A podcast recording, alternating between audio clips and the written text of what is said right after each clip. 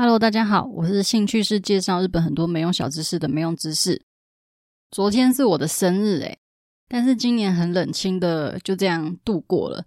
以下开放三秒钟，让大家祝福边缘人没用知识生日快乐，好吗？好的，非常感谢大家。在假期或是过年之间生日的人，应该都还蛮心有戚戚焉的。就是小时候班上同学如果生日，几乎都会带乖乖桶去学校请大家吃。可是，在连假生日的小孩，就是没有同才可以帮你庆生。所以我的边缘程度，就是其实就是从小开始培养的。那去年我生日的时候，我一个人去威尼斯参加面具节。然后我住背包客栈的时候，就跟柜台说我今天生日，他们就送我一瓶香槟。然后我就去交谊厅大喊：“今天我生日！”然后就一堆人开始帮我庆生。那应该是我出社会之后最多人帮我庆祝的一次了。那想着想着，眼泪就忍不住掉下来了。不过年纪越大，也越来越不喜欢这种浮夸庆生，倒也是真的啦。然后我前一阵子有跟朋友讨论到，就是喜不喜欢一个人做什么事情。像我朋友，他就说他没有办法一个人在外面吃饭。然后我们就在聊，就是之前网络上都会有流传那个边缘程度表嘛。像一个人吃饭，我其实还蛮喜欢的；一个人旅行，我也很喜欢。我几乎九成的国外旅行都是一个人。像我之前在大阪的时候，有一个人去过 USJ。那时候我记得是情人节附近，然后我刚好要去环球影城面试。面试完之后，我就想说，那我去玩一下《新世纪福音战士》好了。而且有买年票，所以也不用太担心额外的花费，所以我就去排队。就去了之后超后悔的，因为大家应该知道，不管是环球影城或者是迪士尼，反正那种大型的游乐园都要排很久的队嘛。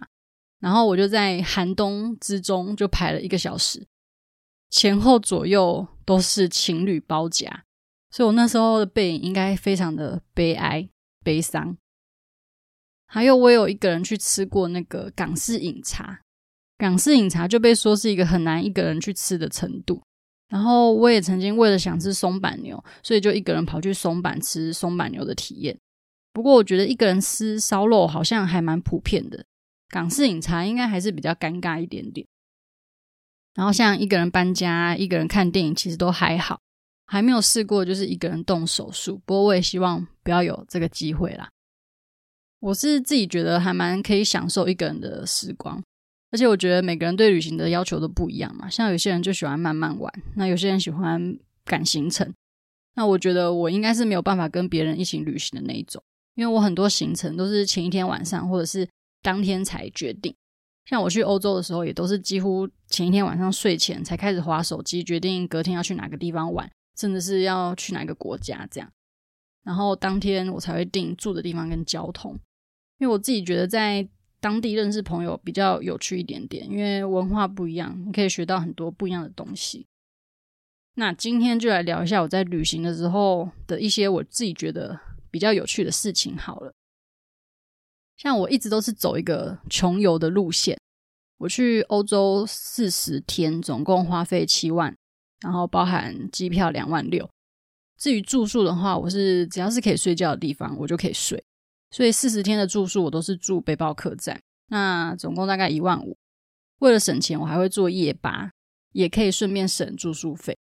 平均一天住宿是不到四百台币，但是又可以玩得很开心。像博物馆啊什么的入场费我也花了大概一万多台币，该看的都有看，然后也有吃当地的美食，然后也有吃到米其林。所以我觉得这种玩法没有玩得很辛苦，又可以玩得很不贵。因为我几乎都是省住宿跟省交通，然后花在吃跟玩上面。这样，像在日本的时候，我一有休假就会出去玩。我还记得我住大阪的那时候，刚好是那个紫藤花季，我就查了一下，应该是兵库县白毫市的紫藤花，好像开得很漂亮。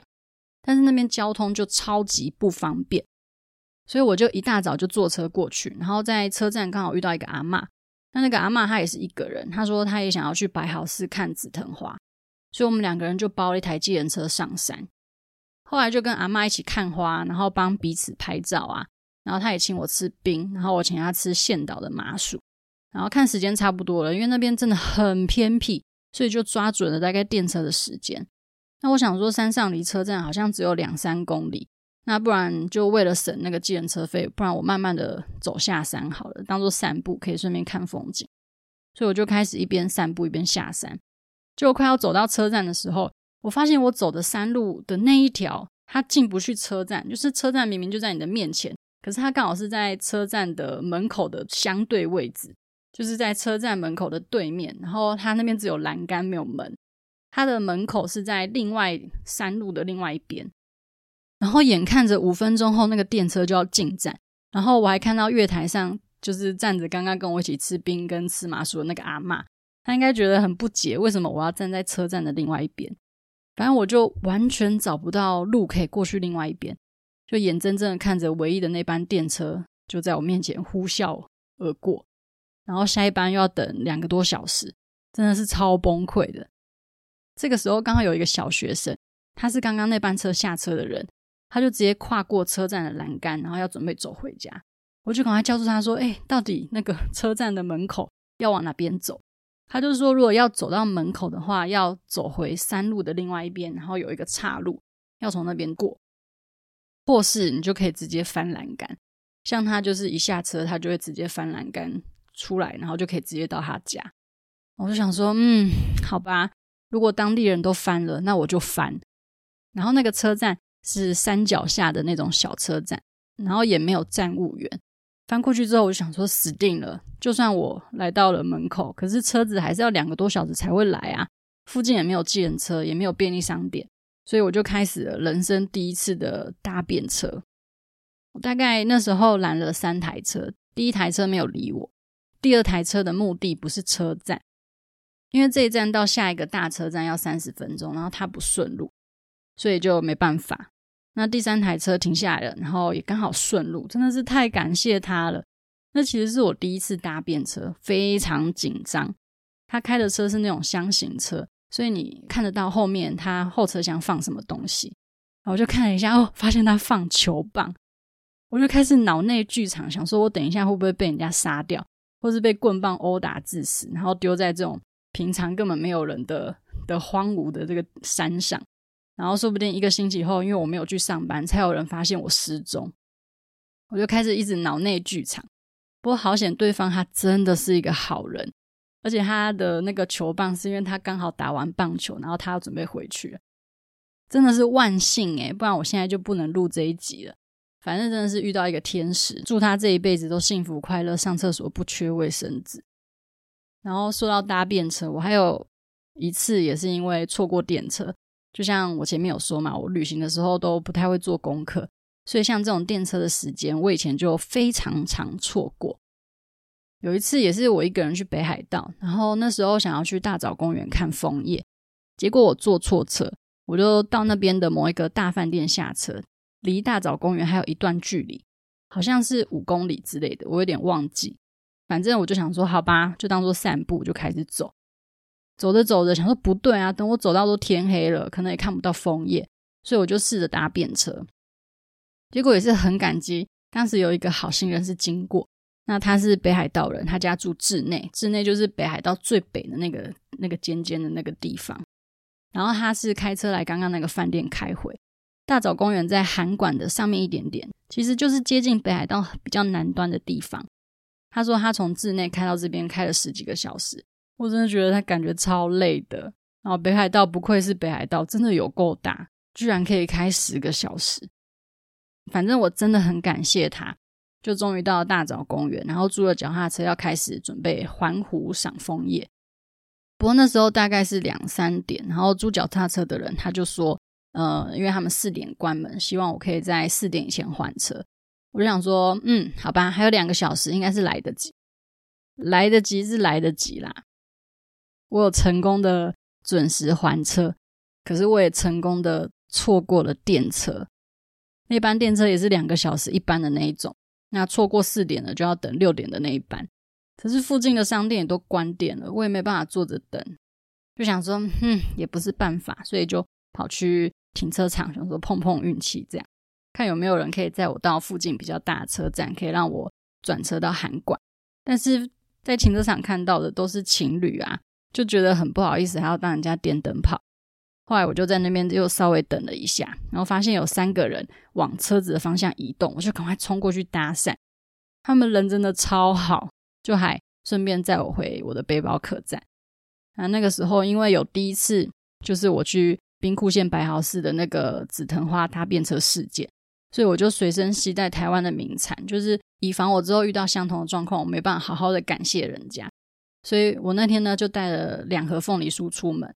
那一盒就是给刚刚载我去大沼公园的那个好心人，然后另一盒就给这三个人。我本来这一盒是要拿去给背包客栈，就是分给大家吃。不过好险啊，就真的是遇到好人，不然我今天也没有办法站在这边录这个给大家听。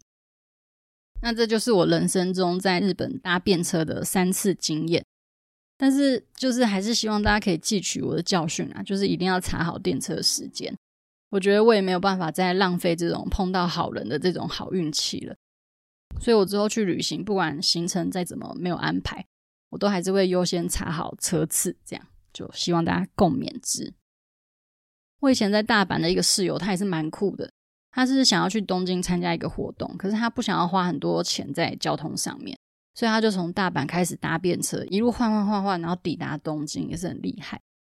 但我大阪到东京，我也只是坐夜巴，就是夜行巴士，夜巴超级便宜，大概两千日币左右，台币就是差不多五百块。